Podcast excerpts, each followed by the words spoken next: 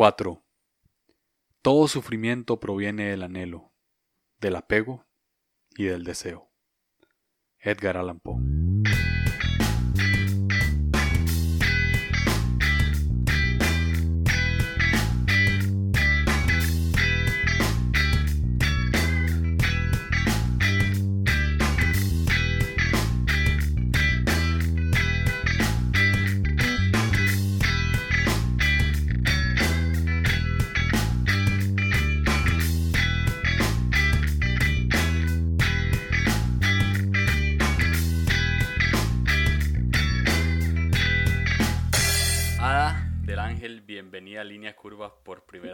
Primera vez. ¿Cómo Gracias, Julio Navarro. Estoy muy bien, muy bien. Eh, fue un día muy cansado para mí el día de hoy. Sí. Mucho trabajo, muchísimo, Ah, pero todo bien.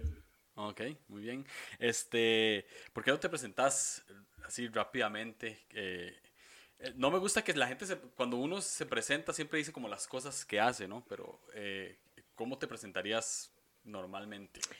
Pues yo me llamo Adasa del Ángel. eh, viví en el bosque dos años, fui Ah, muy ermitaña, entonces estaba viviendo en la sierra de Oaxaca, de un, de un estado aquí en México, y después de ser ermitaña dos años y trabajar para unos españoles, me fui a la costa oaxaqueña a vivir tres años a la playa. Y en la costa fui mesera, panadera, ah, vendía cosas en la calle, hacía pulseritas, tocaba música en la calle. Entonces, este, pues sí he vivido en varias partes aquí en México y eh, me gusta la música, soy músico, eh, escribo también poesía, pero estudié derecho. ah. Entonces, Multi- estudié muy derecho. multifacética, sí. Algo así, estudié derecho, pero no lo ejerzo. Solamente me gusta como conocer cómo funciona el sistema, Ah, como para que no me hagan tonta o algo así.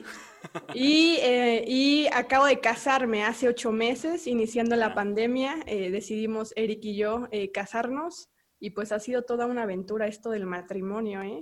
Sí, sí, sí. Entonces, pues, Bienvenida. esa soy yo. Muy bien, bienvenida. Este, te identificas como un tipo 4. Así y es. Imagino que recibís demasiado, demasiada información de Enneagrama porque estás casada con una persona que pr- prácticamente se dedica Vive, respira y hace enneagrama todo el día. Exacto. Eh, es la primera vez que estamos grabando con, con público aquí. La gente, ahorita, después de que terminemos de grabar vos y yo, la gente tal vez vaya a hacer preguntas con lo que va- vas hablando. Y, Buenísimo. Y también para que la gente sepa, después de grabar a también vamos a, vamos a grabar a Eric como tipo Sí. Entonces, era un paréntesis nada más. Ahora, ¿te identificas como un tipo Cuatro, sí. Es, es, sos la primer cuatro mujer que conozco. Ah, sí, Sí, wow. no sé, no sé por qué. Creo, te- tengo la, la impresión de que mi cuñada es cuatro, pero no conozco. De hecho, creo que es el número menos típico. Yo no sé, no conozco muchos cuatros. Este, ¿cómo te diste cuenta que eras un tipo cuatro? Cuando Eric empezó con el rollo del enneagrama, salió mi a las 5 y dije, pues me tengo que leer todos los libros del enneagrama que existen. Y descargué tres libros y en como una semana los leí todos. Entonces la próxima vez que vi a Eric yo ya tenía aquí todo un conocimiento del enneagrama para empezar a debatir y decir. Y él llegó y me dijo, oye, creo que soy un tipo 4 y empezó con sus características del 4 y yo por dentro, no, no puede ser un tipo 4 porque creo que yo soy un tipo 4. O sea, no, ¿por qué va a ser un tipo 4 y yo no, no? Y como que por dentro sentía eso, ¿no?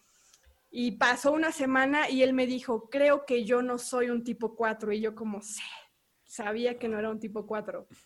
Pero me di cuenta a, a través de leerlo, ¿no? De, de todo este rollo de la melancolía, de, de años atrás me gustaba, me enamoraba de la depresión, o sea, me gustaba Mm. sentir esa depresión porque toda mi creatividad Alcanzaba su máxima potencial, su máximo potencial en, en- en- en ese estado, ¿no? Empezaba a escribir, a componer, eh, eh, me iba todos los días a ver el atardecer al bosque o en la ciudad o en la playa y yo sentía todas mis emociones y, y a mí se me hace eso algo muy lindo, no a muchas personas, pero así fue cuando yo vi que era un tipo 4.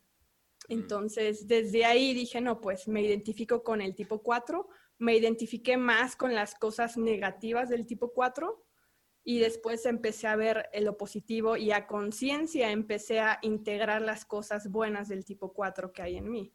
Mm. De hecho, esta, esta serie en particular voy a dedicarla solamente a hablar de las virtudes de cada tipo, porque generalmente solamente nos vemos las cosas malas, ¿no? O sea, a, mí, por ejemplo, eso me, pasó mucho. Cuando yo leí el 9, también solamente vi, lo malo y, constantemente paso viendo lo malo que hay en mí, realmente. Y, y también con otros números, unos, es más fácil, por alguna extraña razón y muy mala razón, es más fácil identificar a las personas por las cosas malas que tienen que por las cosas buenas que claro, tienen. Claro. es, como, ah, esta persona es así, entonces es un tipo tal, ¿verdad? Y nos pasa mucho. Entonces, mi esposa, que es una persona mucho más sabia que yo, me dijo, ¿por qué no grabas la serie de Enneagrama solo enfocado en las cosas buenas de cada eneatipo? Porque ya los libros, ya las otras tres series de Enneagrama anteriores, hemos hablado de las hemos hablado de cosas buenas y cosas malas, pero nos, nos enfocamos muchísimo en cosas malas. En la primera serie hablamos de desintegración e integración, y en la integración hablábamos 10 minutos y en la desintegración nos alargábamos 20, 25. Sí. Era muy fácil identificarlo. Ahora, dicho esto, te pregunto, ¿qué es lo, que más, ¿qué es lo que más te gusta de tu personalidad? Creo que la naturalidad que puede tener un tipo 4.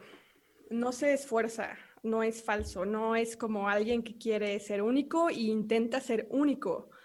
Yo considero que el tipo 4 ya tiene eso, o sea, ya es muy natural. Y la gente te lo empieza a reconocer o a decir o a dar gracias porque tú con tu naturalidad haces que las otras personas saquen su naturalidad o su unicidad que tienen como personas. Entonces creo que esa virtud del tipo 4 es la que a mí más me gusta. 100%. Ah, ¿qué, ¿Qué otras virtudes crees tener? ¿Cuáles crees que son tus virtudes? No tanto como tipo 4 tal vez, sino como vos, como persona creo que en mí esta sensibilidad, en general el tipo 4, pero yo abrazo mucho la sensibilidad porque veo como toda la belleza de la naturaleza, de, lo divino en cualquier cosa. Y creo que e, es lo que tiene un tipo 4, que no divide como de esto es eh, mundano o carnal o material y esto es espiritual, ¿no? Sino que para un tipo 4 todo va a ser sagrado o todo va a ser espiritual. Entonces puedes ver en un atardecer o, con un niño cuando comes o haces comida o creando cualquier cosa. Entonces esta sensibilidad que tiene tu ser y tu espíritu hacia lo que te rodea y a, y a, saber a conciencia que tú eres parte de, de esa creación no eres ni más ni menos, simplemente estás siendo parte con ella. Eh, y eso sí, eso me encanta. 100%. Algo que me gusta mucho a mí de los, de los tipos 4 es que, y, lo, noto, lo noto con vos en, cada respuesta que has dado, es la profundidad con la que empiezan a bajar para dar una respuesta no simple ni práctica. ¿no? Eh, hace poco escuché un podcast de un tipo 4 bastante famoso que no vamos a mencionar aquí porque ya todo el mundo sabe quién es. Pero él decía, eh, le, preguntaron algo sobre, sobre de qué manera práctica, ¿verdad? Podría poner lo que está diciendo, ¿verdad? Y su respuesta es, no, no, quiero decir nada práctico. Claro, no, me, gusta lo práctico. Eh, entonces es algo que me gusta mucho, que, que son personas que pueden ir más allá de lo práctico. Yo como tipo 9 trato de ser más bien más práctico. Más práctico, sí. Porque es lo que, lo, que, lo que menos energía me quita. Claro. o sea que los cuatro te quitamos un poco de energía. Todos los números me quitan energía excepto los cinco. Es algo real. Pero bueno, eh, el punto es que me gusta mucho eso. Y ahora, una virtud, que yo tengo algo en contra en los libros de Enneagrama. Tengo como cuatro o cinco libros de Enneagrama y nunca había visto virtudes hasta que escuché porque en realidad es un audiolibro que estoy escuchando, el de Richard Rohr, y habla de esto. Hay una virtud y, la relaciona también con el fruto del espíritu. Okay. Y, es la ecuanimidad o el balance también, como este, balance emocional, ¿no? Eh, es una virtud de los cuatro que cuando logran, no, no sé cómo, cómo, explicarlo, como cuando logran estar sanos o por lo menos en un de promedio sano, logran tener una estabilidad en sus emociones y no se van ni a un extremo de tristeza ni, a otro extremo de felicidad, sino que logran. ¿Cuándo sentís vos que encontrás este balance? En mi caso, es bien curioso porque cuando estoy en la naturaleza encuentro ese balance. La ciudad me aturde a mí. Ah. O sea, me, me, me, me, abruma muchísimo los coches, tanta gente. Eh, Ah, me abruman las pláticas sin sentido, sin profundidad, como que estoy en una reunión y estoy un ratito y, si no hay algo que me conecte con alguien o con algún grupo en plática, como que, no sé, o sea, pierdo el, interés, ¿no? Pero lo que tú dices, cuando estoy como en la naturaleza, me pasa mucho cuando voy a la playa o estoy un tiempo en la playa. Suelo caminar mucho en la playa, como que tengo una rutina del atardecer y, escribir o llevarme mi hank y tocar y hacer música y todo eso raro. Y ahí siento mucho esa, ese equilibrio. O sea, no me voy ni a este extremo ni al otro. O sea, estoy como más en equilibrio. Pero sí he notado que es cuando estoy fuera de una ciudad, en la naturaleza, en, en, un, en un ambiente donde me siento parte de una forma natural, no mm. forzada. Ahora mencionaste algo y es todas esas cosas raras. ¿verdad? Ok, sí. Dijiste eso. Eh, para muchos el 4 es raro, porque no es, no es común y hay que admitirlo. El, tipo 4, una personalidad tipo 4 no es una personalidad común. O sea, y, es, y y además no es algo que quieren, ¿no? no les gusta ser comunes, o sea, no les gusta ser comunes y corrientes como todos los demás. Entonces mucha gente los tacha como raros. mi pregunta es, mi pregunta es, ¿crees que ser raro necesariamente tenga que ser algo malo?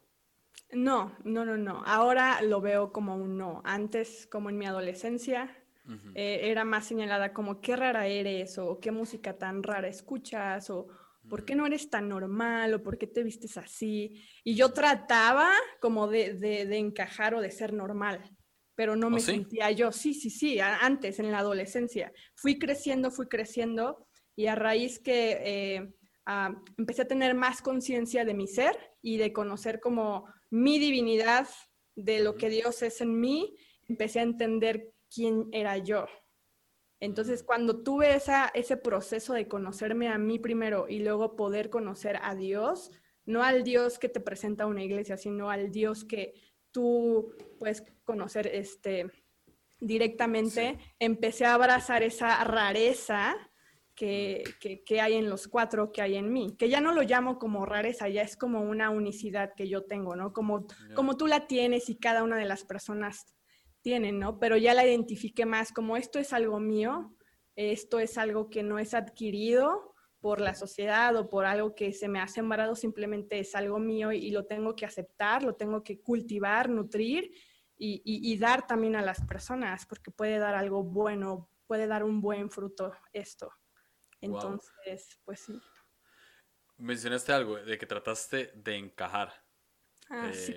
Eh, qué difícil para un 4 es querer encajar, o sea, tratar de encajar porque lo que menos quieren a la vez es, en, eh, o sea, siente, nunca sienten que encajan, ¿verdad? O sea, siempre sienten que están fuera de sitio.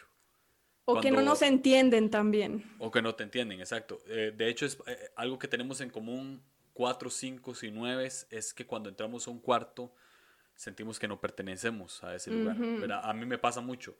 Ahora, como, como tipo 4, entrabas a un lugar en tu adolescencia, entrabas a un cuarto, eh, no sé, la escuela, el colegio, y, y, veías que todos hacían cosas que vos no, entonces querías encajar. Y, eh, o sea, te sentías muy forzada haciendo eso. O sea, claro, sí ¿qué, ¿Qué pasaba en ese momento? ¿Que ¿No te sentías peor después por querer encajar? Claro, o sea, sentía, me sentía muy forzada y después de unos minutos como que reaccionaba y decía, es que no, yo no puedo ser así, yo no puedo hacer esto que hacen los demás.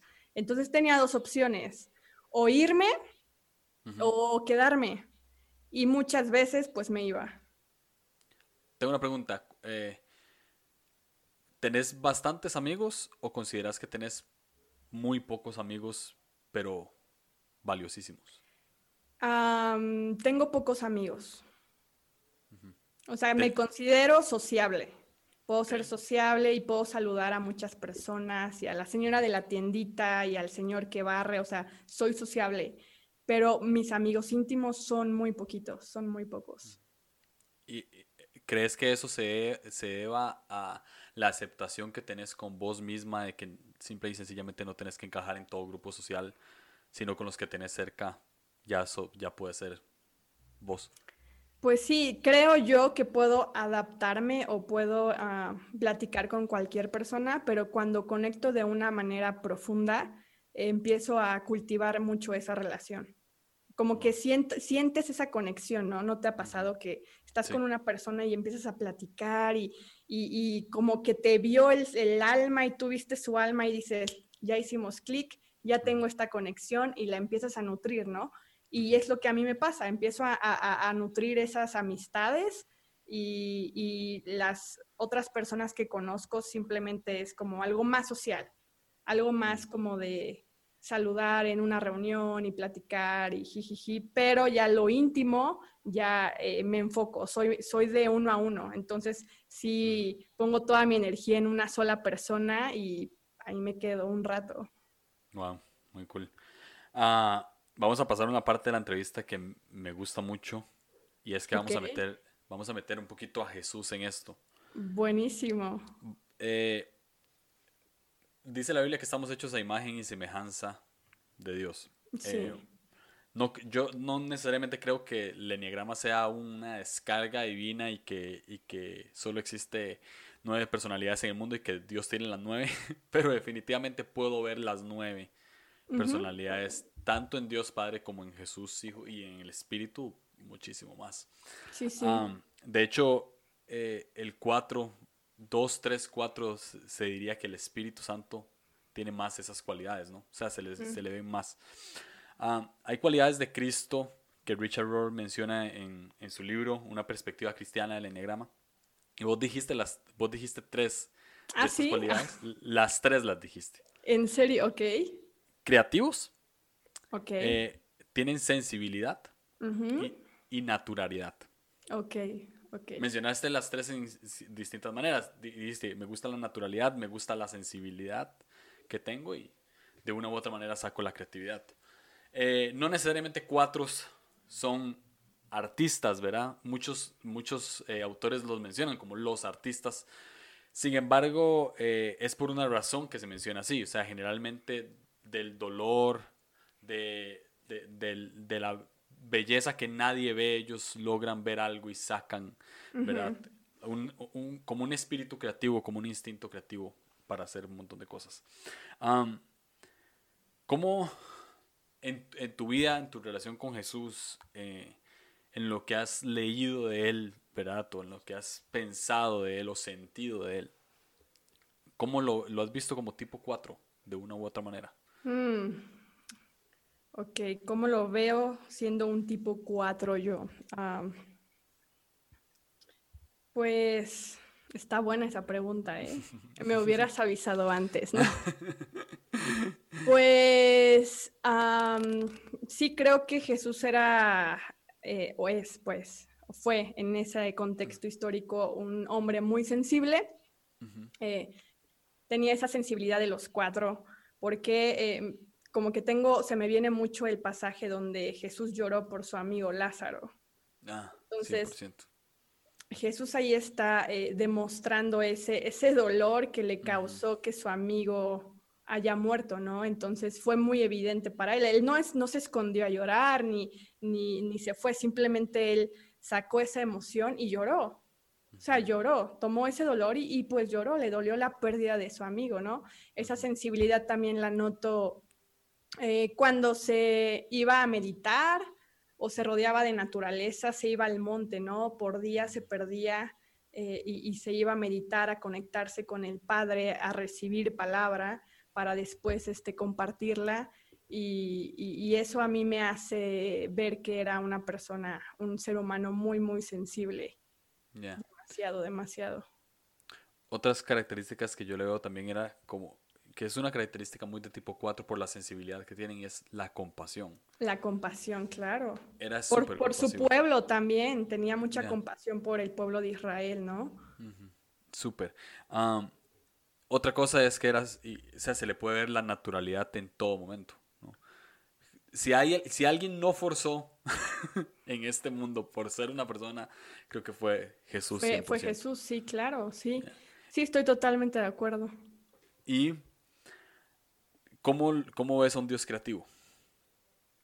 A un Dios creativo, pues ve, solo hay que vernos.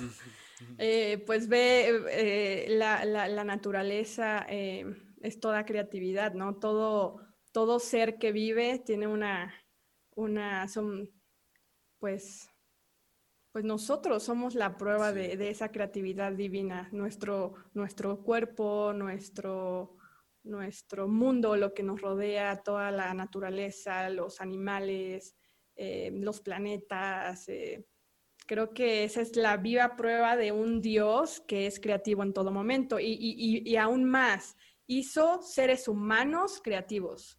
O sea, no mm. solo se conformó por hacer algo creativo, así voy a crear los cielos y las estrellas y los mares y la tierra y voy a separar esto, no, simplemente también nos dio ese poder que él tiene para seguir creando, ya sea ideas, objetos, este, cosas, inclusive para crear seres humanos, para dar vida. Entonces tenemos la misma creatividad que él tiene en dar vida. Wow. Ah, hay un versículo, primer, la Biblia, por inicio, eh, Génesis, o sea, habla de, de que todo, la tierra estaba desordenada y vacía y el espíritu se movía, ¿verdad? Sobre, sobre las aguas. Y, ay, creo que los, los perdí. Ahí está, ya. Los perdí por un momento, pero me perdí yo, ya. Este, dice que, que el espíritu se, se, movía sobre la faz de las aguas y que Dios dijo y sea la luz. Ya empieza a crear. Me gusta la raíz de la creatividad de Dios es cuando todo está desordenado y vacío. ¿Qué, qué pasa en A cuando, cuando ve desorden y cuando ve algo vacío? Se impulsa a querer crear, se impulsa a querer hacer algo ahí, sacar algo de ahí.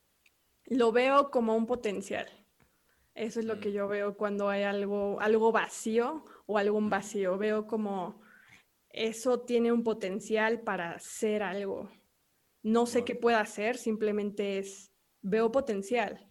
Tal vez el vacío no signifique que sea algo bueno o malo, simplemente está vacío. Ya. Es como algo neutro, entonces es, tiene un potencial para hacer algo. Y es lo que yo, yo veo. Inclusive en una hoja blanca, está vacía. Puedo ver una hoja blanca y decir qué voy a escribir o qué va a pasar, ¿no? Y puedo terminar dibujando algo y no escribir nada. Entonces, mm. lo veo como potencial.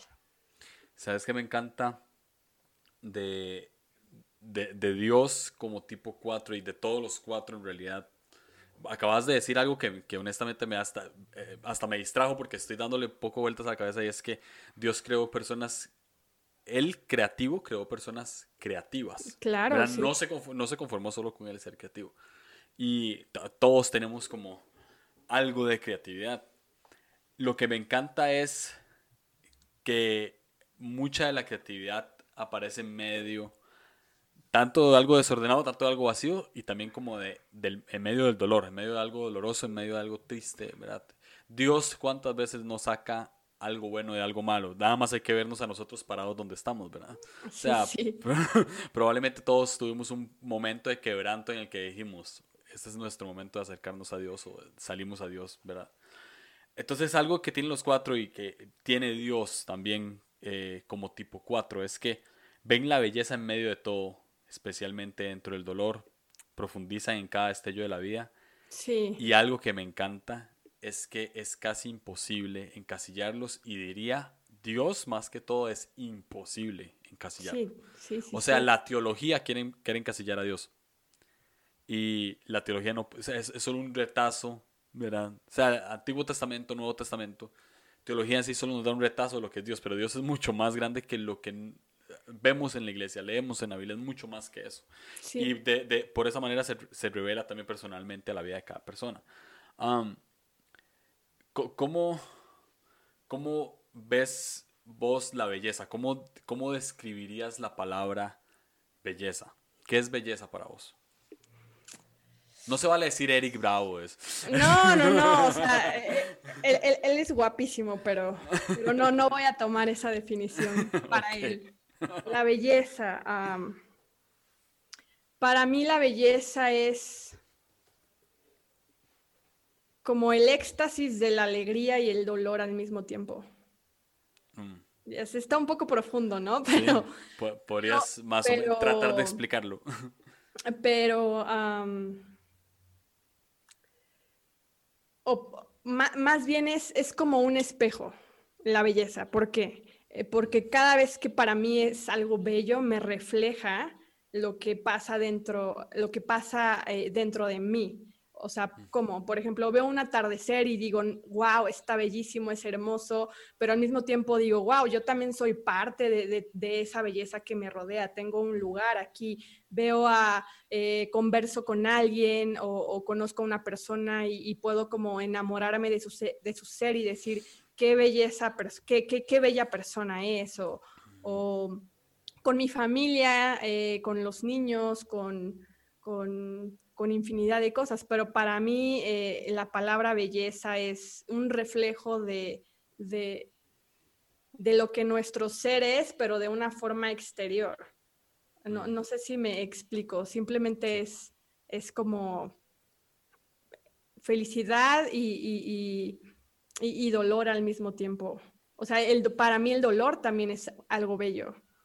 Tiene, tiene como su, ah, su tiempo y, es algo bello porque nos hace recordar que no solamente necesitamos estar felices o, pasar buenos ratos, simplemente también eh, en base al dolor nos, nos saca una emoción que nos recuerda que, somos seres humanos, ¿no? Y que tenemos eh, necesidad también de sentir, de, tomar eh, el tiempo de, pues sí, de, dolor, pues, de, de sentirlo. Creo que una... Ah, no hay mejor poema de dolor y felicidad, diría yo, que el, que el momento que Jesús va a la cruz. Uf, sí, claro, en el Calvario. Como todo ese momento que va caminando al monte y, y, va amarrado y no puedo imaginarme todo lo que sintió, ni todo lo que pensó, o lo que pensaba mientras eh, lo arrastraban, mientras caminaba, el, sudar sangre, ningún ser humano ha sudado sangre, ha pasado por ese dolor, pero al mismo tiempo tiene ese dolor, pero sabe que, va a traer una felicidad, ¿no? O, una redención para muchas personas al final de, esa cruz, ¿no? Creo que toda esa imagen se puede ver también como tipo 4 es decir, si hay que ponerle un eneatipo a esa imagen, definitivamente sería un 4 porque está sacando belleza de ese dolor, ¿no? O sea, ¿cuántos conmemoran la cruz como algo bello? Y, si te, si te pones a pensar, o sea, una persona realista, que, que, no necesariamente ser realista es, es bueno en todo sentido, pero una persona realista lo ve desde atrás y dice, ¿por qué piensan que es bonito ver a un hombre crucificado? ¿verdad? Claramente no es algo bonito, pero la definición de bonito y bello son totalmente diferentes. Es algo bello, o sea, realmente es algo hermoso porque después nos está dando algo y no, y no queda ahí. Creo que eso es lo más hermoso de todo, que no queda ahí. Sino y, que... y, muy dramático. Siento que Jesús en su vida tenía tanto drama como los cuatro. O sea, desde, si te pones a pensar, desde que estaba la profecía para el pueblo de Israel de va a venir eh, su Mesías, eh, va a entrar al pueblo en un burro, en un, asno. O sea, ya hay como todo, parece una obra teatral, ¿no? Aquí un niñito, la mujer embarazada con el, con el esposo, van a buscar el pesebre para que nazca. Es, toda, es un dramatismo lo que pasaba con Jesús y muere súper dramático también. Todo lo hace como muy dramático y con muchos ah, simbolismos en su vida o toma lo sencillo y, lo vuelve más profundo, ¿no? En sus parábolas, de, cosas tan sencillas que él veía, lo, volvía muy, muy, muy profundo, ¿no? Y pues es lo que también veo, e, el, dramatismo en Jesús como un tipo cuatro. Wow. Dios como cuatro, aquí apunté algunas cosas. Eh, apunté dos características de Dios como cuatro. Eh, se puede ver en Jesús y se ve Dios a lo largo de la Biblia y el Espíritu Santo también como un poeta. Y un, poeta es esta persona que compone, ¿no? O sea, compone letras, forma algo. Ah, sabe qué palabras decir, cuándo decirlas y cómo decirlas y además no de una manera práctica. Casi no hay poemas prácticos. O sea, un, poema, práctico es un poema aburrido. Ah, ¿Ves a Dios como poeta? Sí, lo veo, totalmente. ¿Cómo lo has visto en tu vida? Eh, ¿Has, tenido como un... como Vos escribís, ¿no? Sí. Eh, ¿Has sentido a Dios en medio de una poesía, no sé, melodramática o muy feliz o muy triste, o no sé. Sí, sí, creo que incluso él mismo me ha dado varias letras muy dramáticas en medio de, pruebas en mi vida, en medio de dolor, en medio de, soledad, mucho. Entonces, eh, todos esos sentimientos se han vuelto letras y, y, las plasmo, empiezo a escribirlas. Me da como una catarsis a veces y en menos de tres minutos ya tengo una hoja escrita, ¿no? Que al principio le escribo pam, pam, pam, pam, pam, y luego cuando lo leo digo, wow, o sea, si escribí esto, viene eso de mí, y es ahí cuando digo, evidentemente su, su divinidad y su espíritu están en mí. Yo, yo, soy a imagen y reflejo y semejanza de él. Puedo, puedo hacer esto, puedo plasmar esto. Entonces, sí lo veo como un poeta directamente hacia mi vida por, lo mismo, pero, pero también en, su palabra, ¿no? Eh, todos los salmos, todos los libros poéticos, toda la inspiración que el Espíritu dio a, aquellas personas, a mí me encanta y, los releo y los releo y digo, wow, o sea, que tanta sabiduría, tanta profundidad, es, pues es bellísimo.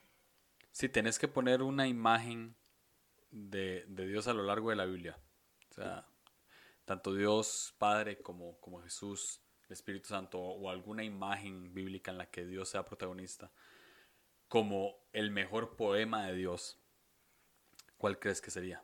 La creación. Mm. La creación, creo que yo me voy por el primer poema de la Biblia, Génesis 1. Para mí eso es... Voladísimo. Eh, sí, para mí eso es el mejor poema que existe, ¿no? Desde el inicio, la relación que tiene cada versículo con, los que vienen, todo lo que hace.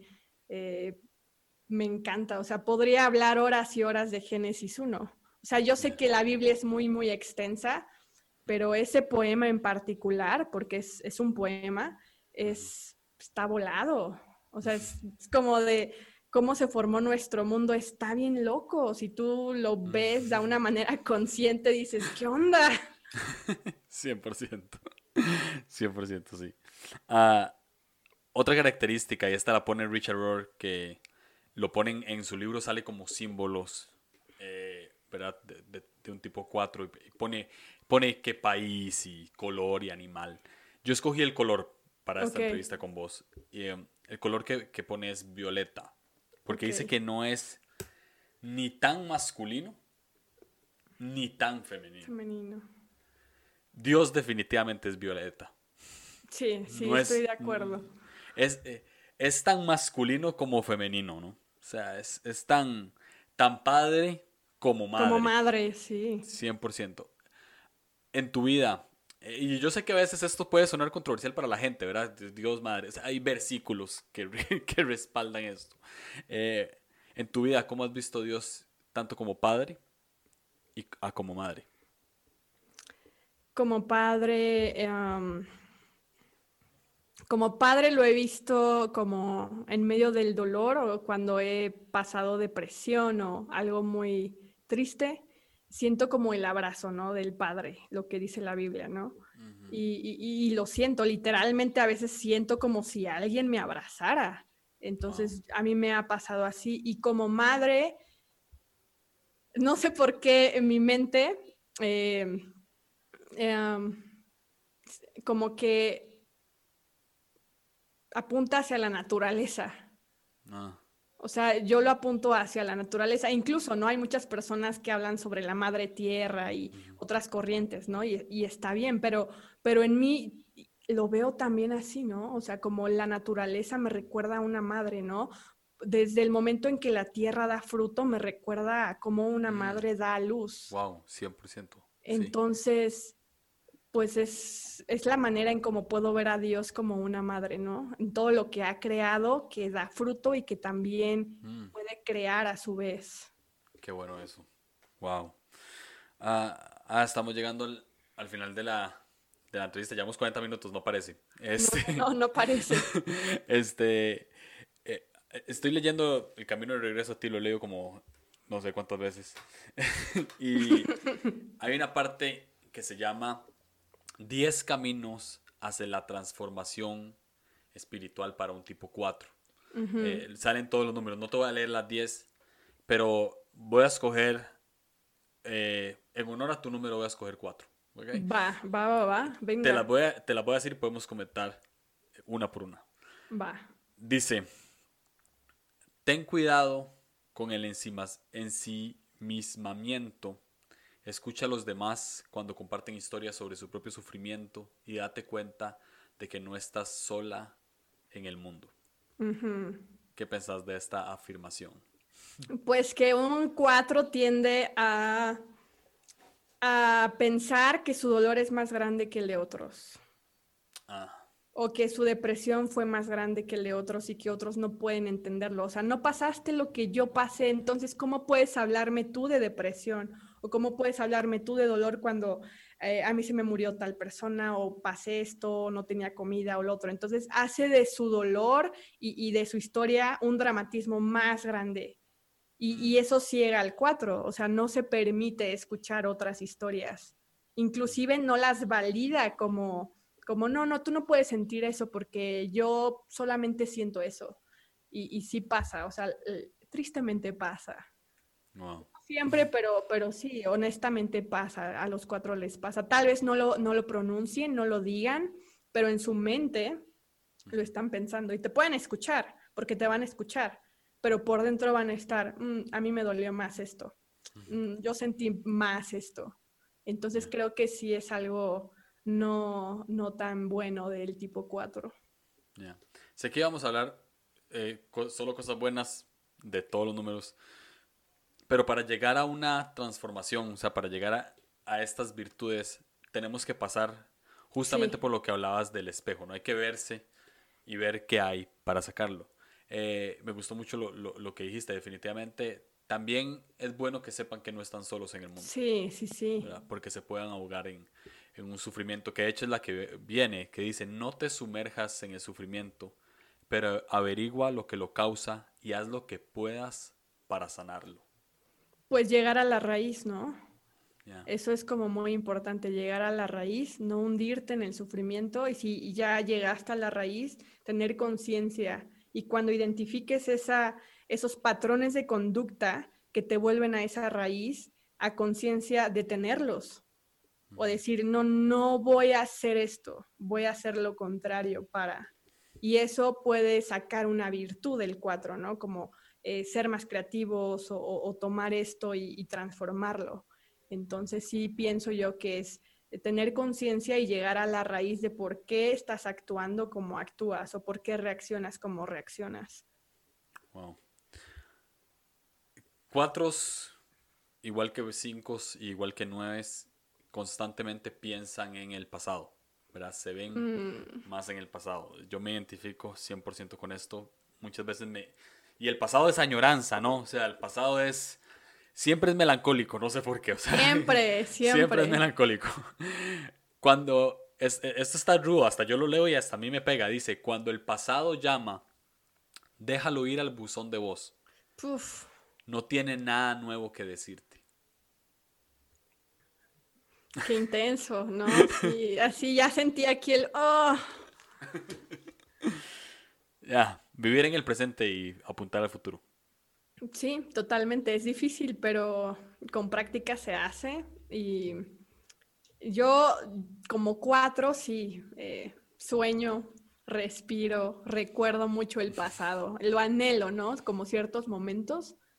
Pero creo que, eh, este, creo que a partir de este año me he propuesto como estar más en el presente más en el presente. Sí puedo recordar, ver fotos y decir cuando yo esto, cuando vivía tal, pero ahora trato como de, de recordarme que este día es único y no va a volver a pasar. Y si no estoy presente, no lo voy a disfrutar como debería o como podría más bien. Entonces trato de estar más presente y uso el pasado como inspiración ahora. Mm, más que como, como añoranza. Ya no, ya no me duelo con el pasado, no estoy como de quiero regresar, no. Lo recuerdo y, ahora es como, es una inspiración para el futuro. Sacas algo bueno de ahí. Sí. El último. No embellezcas tus sentimientos. Este, entra duro. Ni te dejes llevar por ellos. En palabras de Jack Cornfield, ninguna emoción es definitiva. No, así es. Ecuanimidad, ¿no? Lo que hablábamos, la virtud que tiene el tipo 4, ese balance. ¿Qué palabras finales le darías a un tipo 4 que tal vez nos está escuchando y que se siente solo, siente que eh, todos esto lo podemos sentir, todos los números, ¿no? Pero cada quien empieza a, a verlo desde su propia personalidad, que no sirve para nada o que no, no, no, encaja en el mundo, no, no, tiene nada que hacer aquí. ¿Qué le podrías decir a, a un tipo 4 y a todas las personas que nos están escuchando que tal vez se sienten así? Ok, creo que es algo sencillo, va a ser algo muy sencillo, tal vez es para algo profundo, pero yo le diría que es un alma que está experimentando humanidad y que la disfrute. para nada, para nada sencillo.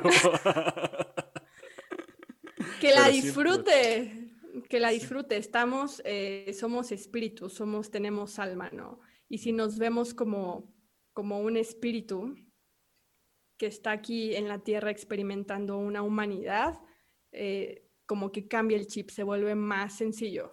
Estás aquí para disfrutar y experimentar estas emociones y sentimientos que, que tenemos, ¿no? Entonces, que se la tome leve y que lo disfrute, que lo disfrute. No, nada es para siempre y nada es para tanto tampoco. Entonces, solamente que disfrute la vida. Wow. Ah, ah, muchas gracias. No, gracias a ti, Julio.